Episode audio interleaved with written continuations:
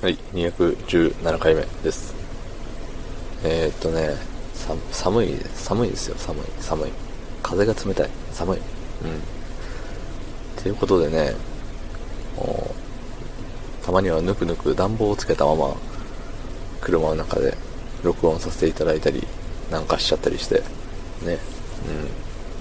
まあ、そんなね、外気と違って車の中が暖かいっていう時はね、コメントを読むことがよく良しとされていまして、うん。ということで、コメントを読ませていただきます。はい、えー、前回ですね、216回目、えー黄金ソウルがリリースされてから早13年。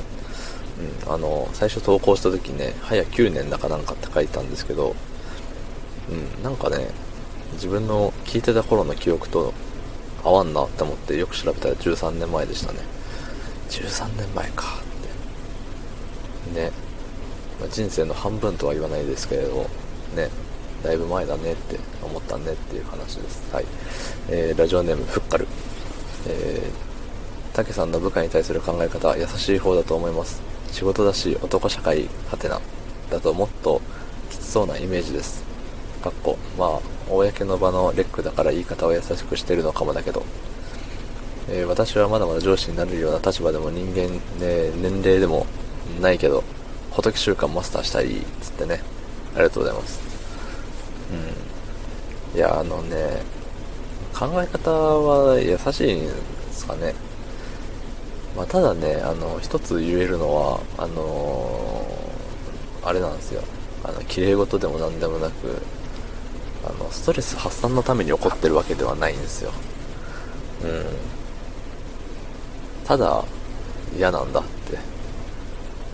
まあ、嫌なことあって起こるって、やっぱりまだね、まだまだ人間できてねえなって思うんですけど、ね、いつしかの、あの、エムティさんからもね、あの、ラジオ内でお話いただいたんですけれども、ね、まあ、うまくいかないことの方が多いぜっていうことなんですよ。ただね、それに対して、えっ、と、何？うまくいかないことが多いよっていうのを、うんと、それにね、何、諦めがつくというか、納得いくというか、うん、そういうもんだと理解できていないというか、まあ、このね、どっかで、あの、こういけば、こう、こう言えばこうなるはずだ、みたいな決めつけがあるんですよね。うん。まあ、あのね、まあ、当の本人にも言ってはいるんですけどね、あの、別に君が憎くて怒っているわけではないと。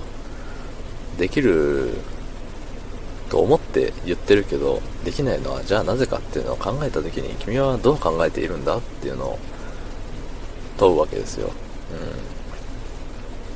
そうするとね、なんか、そうした時に、まあ、ね、考えてるのか考えてないのかわかんないけど、あの、黙られてしまうとね、なんか、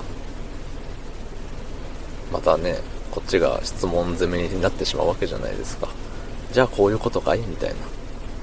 そうするとなんかすごい質問しまくってね、詰めてるみたいな感じになっちゃうのがなんか、あ多分嫌だろうなとは思うんですけどね。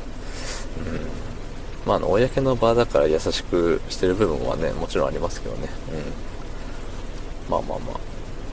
まあでも、ね、ふっかるさんも、あのね、上司になれるような立場でも年齢でもないけどって、別に年齢はあんま関係ないんじゃないかなって。さっき噛んで人間って言っちゃったけど、それはあの、噛んだだけなんで、あの、すいません、本当に許してください。あの、本当はもう取り直すべき、あの、失言なんですけど、すいません。申し訳ございません。お許しください。命だけは。ね。まあ、言うて、なんだろう、まあ、僕の職場は、ね、上司が年下であることもね、割とポコポコあるんで、うん。ね、逆になんだろう、部下年上みたいな。上司、まあ、上司が年下だったら部下年上なんですけど、なんだろうな、一般的な部下の年齢よりも、年の高い、年の、うん、年のいった人がおるわけですよ。うん、まあなんかや悪いことやらかして、あのね、降格食らったかなんか、みたいな。そういうところでね、だからなんだろう。でもそうやってあの謙虚さがあればいい上司になれるんじゃないですかね。なんかどやる上司はどやる上司っていいかもしれないけど謙虚さ謙虚さのある上司ってやっぱりなんだろう。いざピンチになった時に部下が助けてくれるもんやと思うんですけどね。うん。まあ、そのために仏習慣をマスターしていれば後々すごい人生がイージーモードになるかもしれませんね。うん。いやもう、まあ、難しいですけどね。もう仏モード仏習慣は、うん、並々ならぬ努力が必要だと思いますが、ね、フッカルさんならできると思います。特に根拠はありません。頑張ってください。はい。ということでねえー、昨日の配信を聞いてくれた方、いいねを押してくれた方、コメントをくれた方、ありがとうございます。明日もお願いします。はい、ありがとうございました。